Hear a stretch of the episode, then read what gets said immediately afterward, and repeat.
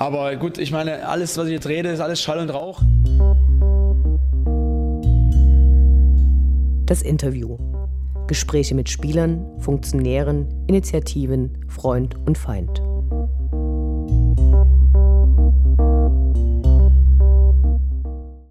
Wir sprechen heute mit Lemi, den wir als ehemaligen legendären Capo eigentlich nicht weiter vorzustellen brauchen.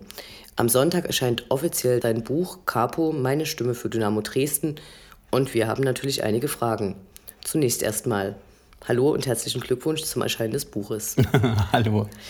Die Lektüre deines Buches hat bei uns Erinnerungen an vergangene Zeiten wachgerufen und ohne Lobhudelei betreiben zu wollen, empfinden wir es als ein wichtiges Dokument über und für die Fans von Dynamo Dresden. Du warst jahrelang einer der präsentesten Menschen bei Dynamo, hast Anfang 2017 als Capo aufgehört, jetzt das Buch. Was ist es deiner Meinung nach? Eine persönliche Erinnerung oder Zeitgeschichte? Schwierig. Äh, ja, kann man eigentlich spätes sagen. Ähm, für mich ist es halt wichtig irgendwie gewesen, dass diese ganzen alten Geschichten, die wir uns irgendwie bei den Auswärtsfahrten um die Ohren hauen, dass die nie vergessen werden irgendwie. Also ich finde das schon cool, wenn man das halt so aufschreibt und niederschreibt. Also ich finde halt, wir, wir irgendwie müssen wir unsere Geschichte erzählen. Also gerade irgendwie auch die Ultras in Deutschland, das wäre schon wichtig, irgendwie, wenn wir unsere Geschichte erzählen. Also auch natürlich Ultras Dynamo und äh, meine Person. Also warum irgendwie das mit ins Grab nehmen? Das macht gar keinen Sinn. Im Trailer zur Ankündigung und dann auch im Inhaltsverzeichnis wird deutlich, dass du das Buch gemeinsam ausgerechnet jemand von Magdeburg geschrieben hast. Das hat für einige Irritationen gesorgt. Äh, wie kam es dazu? ja, die, äh, das ist natürlich eine spannende Frage. Ja, das, ich hätte es natürlich auch locker machen können mit äh, jemand aus Dresden. Also da gibt es bestimmt den einen oder anderen, äh, den ich da äh, auf der Liste hatte. Das Problem ist halt, wenn ich das mit jemandem mache, der mir relativ nahe steht, der vielleicht auch mit Ultras Dynamo zu tun hat, ähm, könnte es natürlich unter Umständen dann passieren, dass natürlich nie das Buch, ist es dann Lemi oder ist es dann schon irgendwie eher eine Gruppenmeinung, die dann irgendwie wiedergespiegelt wird. Und das war mir dann schon irgendwie wichtig, dass ich dann vielleicht auch jemanden habe, der auch schon mal so ein bisschen ein, zwei Bücher geschrieben hat und so weiß, wie man äh, damit umgehen muss und weiß, was man machen muss. Und ähm, ja, dann kam halt äh, ein Zwicker auf mich zu, der Otsch, und sagte, ey, pass auf hier, ich habe da jemanden, was hältst du davon? Das ist Jente von Magdeburg. Äh, ich so erstmal, oh, okay, Magdeburg, ja. Aber da ich relativ offen bin eigentlich für äh, sämtlichen Schabernack, habe ich gesagt, hier, pass auf, ich fahre mit zur Lesung nach Zwickau. Und ja, es war total locker und entspannt. Wir haben sofort einen übelst coolen Draht gehabt. Wir haben übelst uns... Äh, Geschichten um die Ohren gekloppt irgendwie und dann haben wir äh, ja einen Kasten gesoffen und zwei Flaschen Pfefferminze sind auch noch drauf gegangen und wir waren irgendwie total besoffen und irgendwie war das halt total cool und locker und es hat halt echt gefunkt. Also es war halt ja eine Wellenlänge und es hat halt echt gepasst. Du hast viele Sachen aufgeschrieben, die vor 20 Jahren oder mehr passiert sind und die meisten haben das ja nicht so einfach parat. Hast du in deinen Erinnerungen gekramt oder hast du da auch Tagebuchaufzeichnungen genutzt oder wie lief das ab? Also es ist so, dass ich gerade die ersten Jahre oder die ersten, keine Ahnung, zehn Jahre so alles irgendwie gesammelt habe, was wir irgendwie gemacht haben. Und es war für mich irgendwie so, ja, irgendwie was extrem Besonderes. Der Name Ultras, ne? Und irgendwie dieses Besondere, auch Yellow Madness, war total geil. Irgendwie die Leute halt auch, die du dort kennengelernt hast. Und es hat mich total begeistert. Und da hatte ich halt schon so alles gesammelt und aufgeschrieben und irgendwie so auch ja, mein, ich habe ein Fotoalbum riesengroß, wo die ganzen Karten halt drin sind, die Eintrittskarten. Ähm, es macht gar keinen Sinn mehr, heute sowas zu führen, weil du hast eine Jahreskarte, na super, klebst eine Jahreskarte auf dem Blatt und dann, äh, keine Ahnung, hast du ein Blatt voll und hast irgendwie zehn Jahre aufgeschrieben. Naja, ist total sinnlos, aber damals war das irgendwie geil. Du hast halt alles eingeklebt und Fotos und irgendwelche Kommentare dazu geschrieben, meine erste Fackel gezündet oder Pyro mit reingeschleppt. Ja, und das habe ich halt dann genutzt, das ganze Zeug irgendwie. Also ich habe irgendwie von, vom Fußball so gut wie nichts weggehauen, Gott sei Dank, und habe alles noch da und es ist halt echt cool gewesen, irgendwie das ganze Zeug rauszuholen rauszuholen. Und für mich war es interessanter, irgendwie die, ganze, die ganzen Jahre von früher aufzuschreiben oder runterzuschreiben.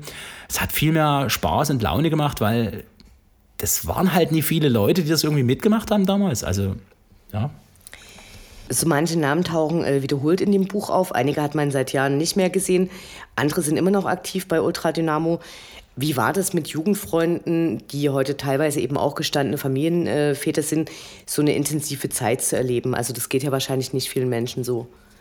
Boah, also ich muss sagen, es sind natürlich, äh, ja, von den ersten Jahren halt viele irgendwie, die jetzt nicht mehr dabei sind. Ähm, aber ich muss sagen, irgendwie war das eine übelst geile Zeit. Ich will das gar nicht missen. Ich bin so froh, das alles zu erlebt zu haben irgendwie und auch an die richtigen Leute geraten zu sein. Also es war halt irgendwie, alles hat sich irgendwie bei uns so im Dresden-Westen abgespielt. Alles irgendwie so zwischen äh, Plattenbau und Nauslitz irgendwie, hat sich da irgendwie alles dahin gezogen und haben sich irgendwie die richtigen Leute gefunden und ich bin total stolz, irgendwie, irgendwie auf den äh, Kluge, auf Margot getroffen zu sein und auf Matze halt und mit denen halt irgendwie so ein bisschen meine Jugend dann irgendwie so verbracht und dann halt der, der, der Magic und der, der Nils, die dazugekommen sind und es war total spannend, oh, irgendwie total cool. Also, also es war echt eine geile runde Truppe und egal ob die jetzt irgendwie äh, weiter weg wohnen oder äh, der eine halt weniger zum Fußball geht als der andere oder der andere halt irgendwie kaum noch.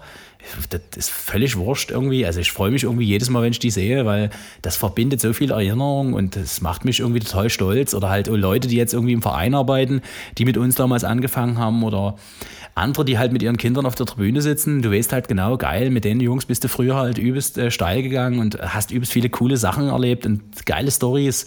Und das ist halt irgendwie, ja, vielleicht ist es so ein bisschen ein Erinnerungsstück für die Jungs irgendwie so, ja. Was beim Lesen aufgefallen ist, ist, dass du auch sehr viele Szenen interner aufschreibst, die nun mit diesem Buch erstmals publik werden. Hast du das mit den Freunden vorher diskutiert, inwieweit man sowas überhaupt öffentlich machen kann? Und willst du vielleicht schon ein paar Details verraten? Also, ich muss ehrlich sagen, ich habe über das Buch an sich ganz, ganz wenig mit ganz, ganz wenigen Leuten geredet. Also es ist wirklich so gewesen, dass ich, ich habe das Ding runtergeschrieben. Am Anfang natürlich mit extrem viel Frustration. Irgendwie mein Kopf war total voll. Ich war kurz vorm Burnout irgendwie total fertig auf die Reven, weil halt irgendwie, ja, du extrem viel Druck hattest immer bei dem ganzen Fußballding und ja, muss auch sagen, irgendwie, ja, mittlerweile finde ich irgendwie, dass es äh, trotzdem ziemlich rund geworden ist und irgendwie total geil und äh, ich bin total froh, wenn es rauskommt und die Leute es lesen. Klar wird es so kritische Stimmen geben und so, Politik wird bestimmt ein schönes Ding werden, wo äh, sich die, äh, die, die Geister wieder scheiden werden, aber das ist halt alles damals so gelaufen und ja, irgendwie ich glaube, es ist besser gewesen, dass ich es für mich gemacht habe, dass dort keiner weiter drin rumgefuscht hat in der ganzen Sache und ich mein Ding durchgezogen habe, so wie ich es irgendwie relativ oft machen konnte. Und ähm, diesmal habe ich es halt wirklich komplett durchgezogen und mit Jente einen guten Gegenspieler gehabt, der halt die Sachen rübergebracht hat dann nochmal und äh, hervorgehoben, was halt wichtig ist. Und ich denke, das ist halt extrem viel wert. Glaubst du, dass es ähm, Leute geben kann, die Dynamo-Fans sind, die dir jahrelang gefolgt sind, äh, als du eben als Kaper auf dem Turm gestanden hast und die jetzt enttäuscht sind, wenn sie eben im Buch lesen, dass du politisch gar nicht so neutral warst, äh, wie du es immer versucht hast zu zeigen, um die Kurve zusammenzuhalten? Na, was heißt neutral? Also das Ding ist ja so, äh, natürlich werden Leute sagen, oh krass und so, äh, wie waren die politisch unterwegs früher ne, und so. Ja, logisch, aber das waren halt andere Zeiten und äh, ob jetzt irgendwie Leute irgendwie, die jetzt im Blog stehen, irgendwie das Kacke finden, ja, ich muss ehrlich sagen, drauf geschissen, weil die Leute waren damals einfach nie da. Wir waren irgendwie, keine Ahnung, 3.000, 4.000 Leute im Stadion und wir mussten irgendwie unser Ding machen, mussten irgendwie groß werden und das gehört halt irgendwie, da gehört halt auch Politik dazu. Ja, wir sind halt, oh, wir sind halt auf Demos gefahren und sowas, ne? Und äh, das waren halt äh, keine Nazi-Demos, sondern das war die andere Seite irgendwie, wollten halt irgendwie Riots erleben und Action und Spannung und Spaß und so und ja, haben halt, halt viele Sachen dort abgeguckt. Das gehörte halt echt dazu irgendwie für uns. Und, aber es gab dann halt auch die große Ansage von Nuhus und ich habe da ein paar Schellen bekommen. Lemi, pass auf, äh, so funktioniert es nie. Also ihr müsst euch hier schon entscheiden, entweder Politik oder Fußball. Und ich denke, diese neutrale Sicht und dieses auf dem Deckel halten alles so bei Dynamo und äh, keine Politik nach außen. Ich denke, das ist das Beste, was wir machen können, weil sonst sprengst du einfach mal die ganze Kurve und äh, hast irgendwie drei Splittergruppen irgendwie und da, damit wird man nie froh. Also es ist das Beste, was du machen kannst hier in Dresden, am Standort Dresden für Dynamo, dass du alles unter dem Deckel hältst und dass du keine politische Einstellung nach außen trittst. Das ist einfach so. Das, ist, das gehört sich so und damit müssen wir eigentlich in den nächsten Jahren auch genauso weiterfahren, weil es dreht sich in den 90 Minuten alles um Dynamo und Schwarz-Gelb und nie über irgendeine andere Farbe. Du beschreibst in dem Buch erstaunlich viele Situationen, in denen du äh, eher nicht geglänzt hast. Zum Beispiel dieses Eishockeyspiel, wo eben rauskommt, dass du da eher unsportlich agierst. Und es gibt auch Ausfälle bei Reisen, die du beschreibst oder äh, das zur Rede stellen der Spieler von Dynamo, was eigentlich von anderer Seite initiiert wurde. War das schwer für dich, darüber zu schreiben? Eigentlich gar nicht. Also ich muss sagen, die ganzen lustigen Sachen, so Fußballspielen zum Beispiel, ist überhaupt nicht mein Ding gewesen. Also keine Ahnung. Äh, ja, ich habe mich da irgendwie gerne ins Tor gestellt oder so. Oder ja, wenn ich raus musste, dann musste ich halt draußen spielen. Aber mit Fußball hat das wenig zu tun gehabt. Oder Eishockey war ja genau das Sechste. Der Genschmar kam an, sagte, hier Levi, pass auf, äh, wir machen hier ein Benefizspiel, du musst aufs Eis. Äh, ja, okay, können die anderen in Eis laufen? Nee, können die alle nie und so, das können die alle nie. Und ich so, okay, alles klar. Und keine Ahnung, ich ziehe die Schlittschuhe an, hab, komm gar nicht klar und sehe bloß vor mir, wie hier alle irgendwie durch die Kante sägen. Und ich dachte mir, das kann doch nicht wahr sein. Die haben mich verarscht, ne? Die Assis irgendwie, der Maugsch, der, äh, keine Ahnung, der Ansgar Brinkmann, der Ulf Kürsten, die konnten übelst Schlittschuh fahren und dann konnten die auch noch mit dem Stock umgehen. Und ich war irgendwie froh, äh, im Mittelkreis irgendwie äh, hinzukommen mit einem Pinguin vorne, was kleine Kinder haben, und breche mit dem Pinguin einfach mal vor mir irgendwie zusammen. Die ganze Halle feiert und es wird irgendwie besser. Und der, der Trainer kommt dann auf die geisteskranke Idee, dann zu sagen: Ja, Lemi, du musst äh, in der dritten Reihe bist du dann mit dran. Ich sage: Ist es dein Ernst, mich aufs Eis zu schicken? Ja, nee, du musst aufs Eis. Ich sage: Was? Naja, keine Ahnung, der schickt er mich dreimal aufs Eis und er kann dir vorstellen, was dort passiert. Das ist vorne Katastrophe. Der Hall, die Halle hat getobt irgendwie, ich war total irgendwie, ich habe die Massen dort belustigt, aber irgendwie, ich komme mit mir selber nicht klar und auch mit der Sportart gar nicht. Also, ja. Du hast in einem Kapitel deinen Alltag als äh, Mensch und Capo beispielhaft an zwei Wochen beschrieben und äh, berichtest davon deinen ganzen Verpflichtungen und deinem Klemmbrett, was du immer bei dir führst, um nichts zu vergessen. Und es sind viele Sachen, die dich auch äh, vom Zusammensein mit deiner Familie abgehalten haben. Beides war dir enorm wichtig. Wie hat sich diese Zerrissenheit zwischen dem einen und dem anderen für dich ausgewirkt? Also diese zwei Wochen, dieses Runterschreiben von den zwei Wochen, das war ähm, ein Otsch seine Idee. Der hat gesagt, Lemi, pass auf, das Beste, was du machen kannst, ist eigentlich, schreib wirklich mal diese zwei Wochen runter zu deiner, wie, wie du immer so zwei Wochen agiert hast und so. Und ich habe das anhand eigentlich äh, so, ja, einfach mal so einen Querschnitt genommen, so anhand von E-Mails, so, die ich damals irgendwie so, was, was wir dort für Themen hatten. Das war halt echt krass irgendwie, dass ich zwei Wochen am Stück irgendwie gefühlt nur für Dynamo unterwegs war und ganz selten oder wenig mit der Familie und halt echt so diesen ganzen Fußballalltag mütterisch gelebt und für die Gruppe da, für die ganze Kurve da zu sein und irgendwie Vollgas zu gehen und ja, und deswegen muss ich ehrlich auch sagen, wenn dort irgendwie es irgendwie zwei, drei Leute gibt, die dann irgendwie mich kritisieren wegen irgendeiner, keine Ahnung, wegen vielleicht einer politischen Meinung oder irgendwas anderem, die ich habe, muss ich ehrlich sagen, mach das erstmal nach, was ich dort irgendwie abgerissen habe, irgendwie die letzten keine Ahnung, 20 Jahre, das kann irgendwie, das können ganz wenige, da kann ich die Leute an der Hand abzählen, die irgendwie so intensiv diesen ganzen Fußball um Dynamo gelebt haben und ähm, ich war immer irgendwie ansprechbar, egal ob es nachts um zwei war und es gab an irgendeiner Disco eine Schlägerei mit irgendwelchen Fußballleuten, bin ich hingefahren und habe das irgendwie geklärt oder es ging irgendwie Sammelaktionen, dann habe ich mir Zeit genommen und habe halt irgendwie gefühlt den ganzen Tag auf der Prager verbracht und halt Geld gesammelt für den Verein. Ja, das war irgendwie immer, irgendwie war ich unterwegs. Also das, ja, ich, irgendwie hat das nie abgenommen oder ja, es war halt, es war, war nicht alles schlecht, muss ich sagen, aber es war halt schon absolut am Limit, immer 100 Prozent. Gerade wenn es um strafbare Sachen geht, warnst du von Nachahmungen in der heutigen Zeit. Sinngemäß sagst du, das war damals geil und witzig, ist aber heute gefährlich und schadet der Gruppe oder den einzelnen Personen aufgrund höherer Strafen und Verfolgungsdruck durch Verbände und Justiz. In deinen Saisonansprachen äh, klang das auch oft durch. Welche Geschehnisse haben deine heutige Haltung verursacht? Ja, man wächst ja mit der Zeit. Am Anfang hat man sich überhaupt keine Platte gemacht, irgendwie über die ganzen Dinge, die man so fabriziert hat oder gemacht hat, irgendwie.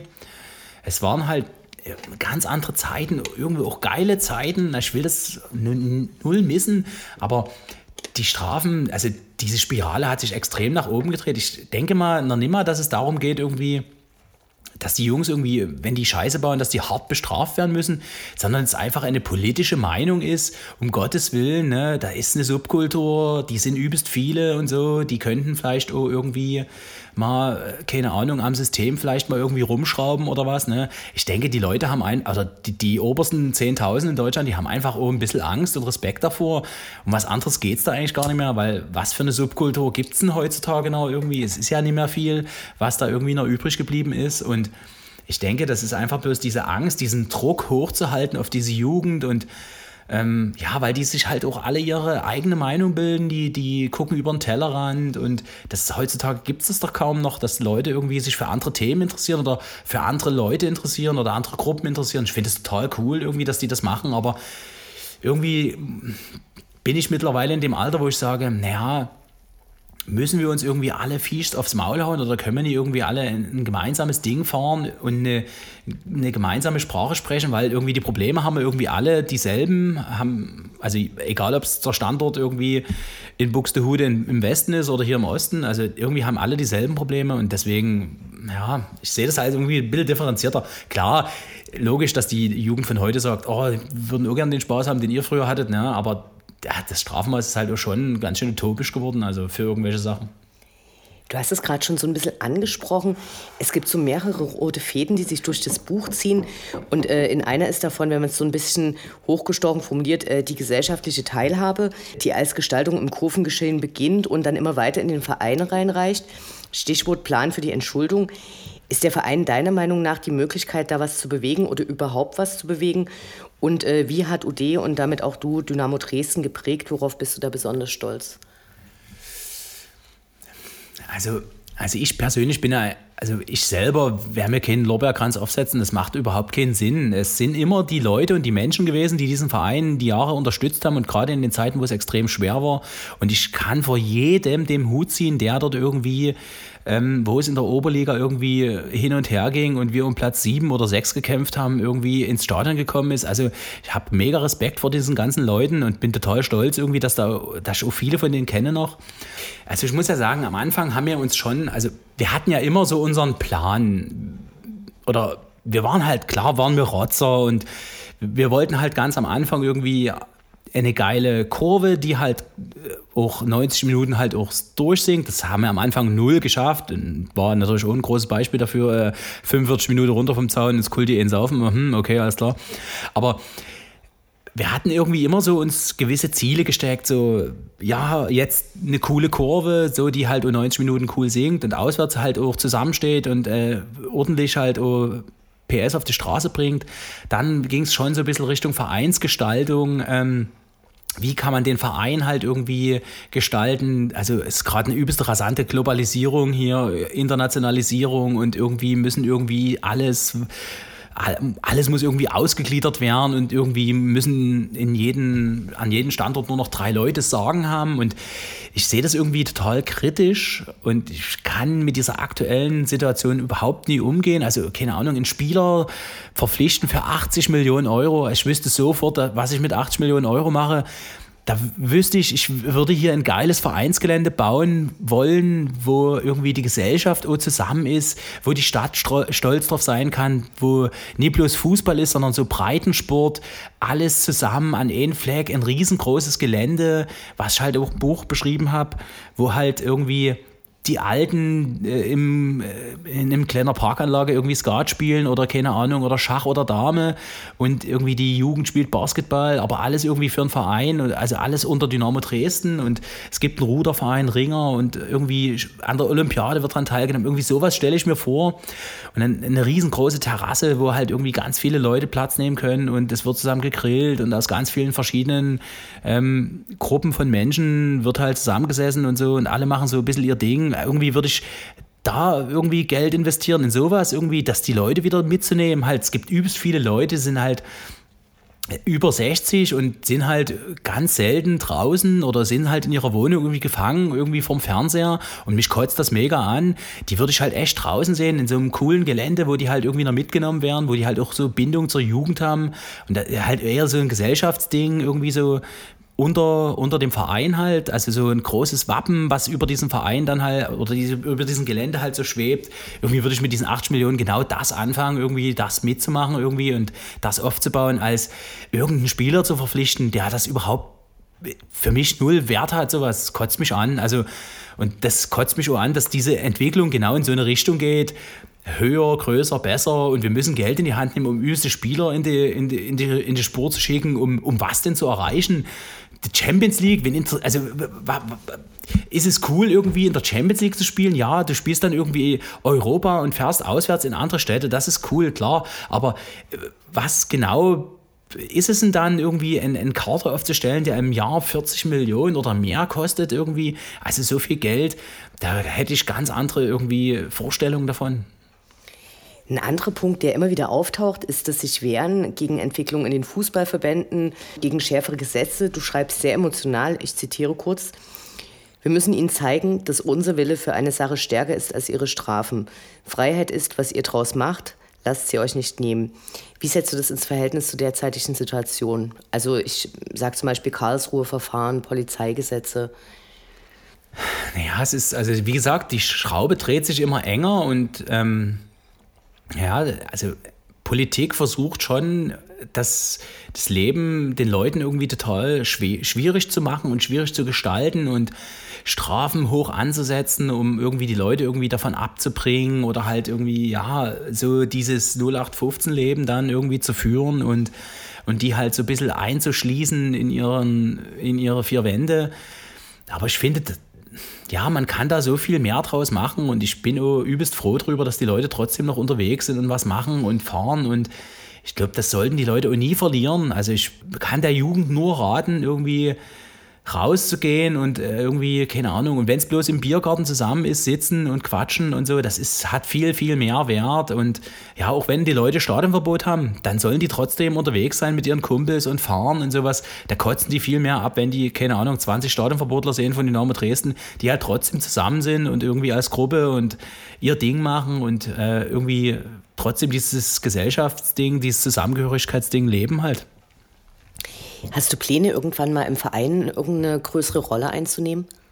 Also vielleicht nicht jetzt, aber später? Äh, das stellen mir irgendwie äh, viele Leute die, die Frage. ja, keine Ahnung, ich, ich lasse mich da total treiben, was kommt irgendwie aktuell sehe ich da schon viel, viel Potenzial im Verein, wirklich irgendwie mal wieder so ein paar Schritte in die richtige Richtung zu drehen. So, wir haben irgendwie verpasst in der wirklich sehr geilen dritten Liga, wo wir irgendwie alles dominiert haben, wo wir Meister geworden sind und dann in der zweiten Liga, wo wir wirklich in der zweiten Liga on top waren, gut gespielt haben, um auch um die ersten drei Plätze so ein bisschen mitgekämpft haben. Da haben wir das echt verpasst, uns zusammenzusetzen und einfach mal wieder die nächsten Etappen irgendwie zu planen oder irgendwie die nächsten Ziele zu formulieren. Das hat der Verein verschlafen. Wir haben es vielleicht auch verschlafen, indem wir vielleicht den Verein darauf hingewiesen haben. Ich meine, wir sitzen jetzt aktuell wieder so ein bisschen zusammen und äh, jetzt geht es auch wieder so ein bisschen in, genau in so eine Richtung. Ich bin total froh darüber. Aber wenn es dem Verein weiterhilft, dass ich irgendwie was machen könnte, bin ich für alles offen. Also wenn der Verein sagt, du, wir brauchen dich und äh, ich glaube, du bist genau die richtige Person, dann bin ich der Letzte, der dann nee sagt. Also warum auch? Weil das ist meine Herzensangelegenheit hier, das ist einfach so. Äh, was im Buch extrem auffällt, sind die vielen DDR-Bezüge oder Verweise auf Ostdeutschland. Da ist zum Beispiel ein Kapitel Arbeite mit, plane mit, regiere mit. Oder auch im Geiste Jaschins und auch der berüchtigte Spruch, äh, lieber Ostdeutsch sterben als Westdeutsch leben, kommt vor. Warum ist das so? Ich kann das eigentlich, äh, also viel DDR-Bezug, natürlich ist auch mit Jente so ein bisschen seine Handschrift. Ne? Ich bin nur total froh darüber, dass er das gemacht hat. Ich kann dazu eigentlich bloß so ein bisschen ein Beispiel nennen. Ähm, für mich ist so dieses, äh, so, ein, so ein prägendes Beispiel halt zum Beispiel Red Bull oder RB, wie auch immer. Wenn man halt durch den Laden durchgeht, dann hat man irgendwie in zwei, drei Stunden schätzt man ungefähr diesen Verein auf einen gewissen Betrag. Ja, der Verein ist äh, so und so viel Millionen wert. Und ich finde, wenn man bei uns durchgeht, irgendwie so dieses, da hast du ganz viele Leute, die sind im Osten groß geworden und die leben wirklich diesen Verein vom Herzen. Und da ist dieser Idealismus ist viel, viel mehr wert. Den, den kann man einfach nicht schätzen. Und da ist, denke ich mal, diese Schätzung unseres Vereins viel, viel, das ist einfach viel, viel mehr wert, als wenn ich irgendwie Leute dazu kaufe, die Marketingleiter XY aus Hamburg, der halt irgendwie total geiles äh, Portfolio hat und alle sagen, wow, genau der richtige Mann, der bringt uns, schießt uns nach oben. Nee, würde ich nie einstellen. Ich würde lieber einen nehmen, der vielleicht in seinem Portfolio, keine Ahnung, drei, vier gute Bewerbungen weniger hat oder gute Beurteilung weniger hat, dafür aber sagt, ja Leute, passt auf hier und so, ich bin halt, ähm, ja, äh, Dauerkartenbesitzer und so, da, seit 15 Jahren, da würde ich sofort sagen, geil, du bist eingestellt, mein Freund. Warum? Weil du halt irgendwie, äh, du kommst aus dem Osten, du weißt, wie Dynamo tickt, du bist immer da und so. Und da weiß ich ganz genau, der, der macht nie von 8 bis 15 und dann geht er nach Hause, sondern der zieht sein Ding durch, so lange, bis es eben sein muss und so. Und der hängt sich rein für den Verein und das ist genauso dieses Ding halt irgendwie.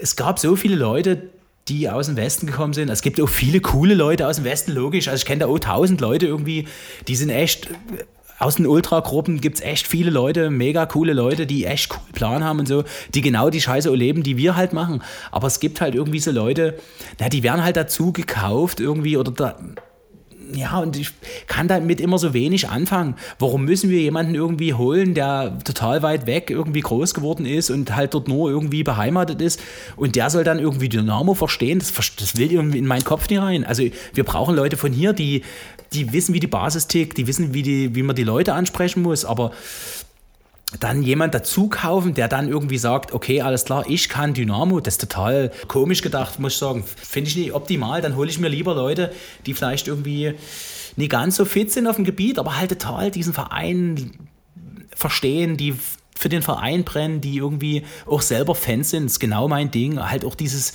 Ostding, dieses so ein bisschen dieses ganze Gespür haben für diesen ganzen Laden irgendwie.